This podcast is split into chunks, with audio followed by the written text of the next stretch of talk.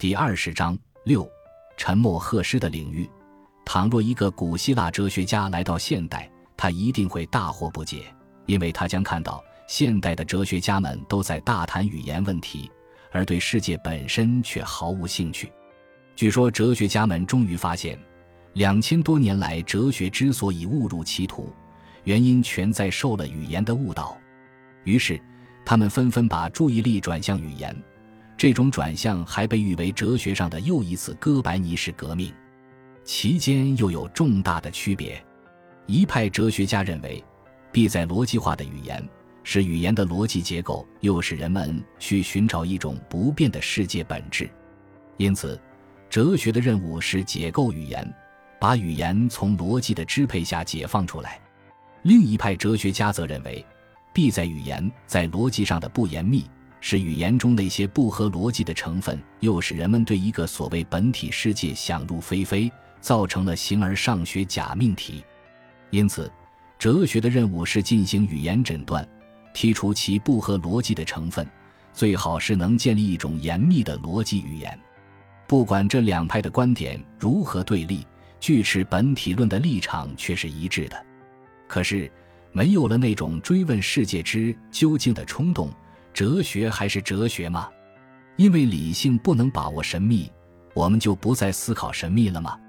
难道哲学从此要对头上的星空和心中的道德律无动于衷，仅仅满足于做逻辑的破坏者或卫士？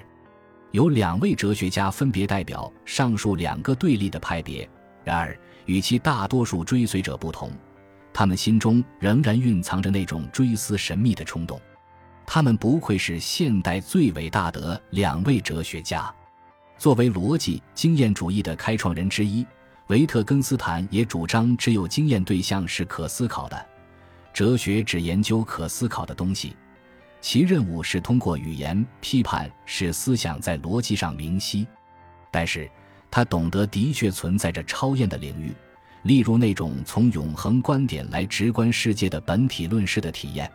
只是因为他们不属于经验范围，因而是不可思考的，而不可思考的东西，也就是不可说的。一个人对于不能谈的事情，就应当沉默。这是神秘的东西，甚至是最深刻的东西，却无法作为问题来讨论。针对此，他写道：“真正说来，哲学的方法如此：除了能说的东西以外，不说什么事情，也就是除了自然科学的命题。”及与哲学没有关系的东西之外，不说什么事情，真正的哲学性体验只能封闭在沉默的内心世界。作为一门学说的哲学，只能谈论与真正哲学性体验无关的东西，这是多么无奈！海德格尔却试图冲破这无奈的沉默。在他看来，他明知为存在的那个超验的领域，乃是作为意义之源泉的神秘领域，的确不是理性思维所能达到的。但是，他相信这个领域总是处在来到语言的途中，是可以在语言中向人显现的。不过，这不是沦为传达工具的逻辑化语言，而是未被逻辑败坏的诗的语言。在诗的语言中，存在自己向人说话。于是，海德格尔聚精会神于他所钟爱的荷尔德林、里尔克等诗人，从他们的诗中倾听存在的话语。当然。沉默和诗都不是哲学，可是我们应该相信，在维特根斯坦的沉默中，在海德格尔的诗思中，古老的哲学追问在百折不挠地寻找栖身之地。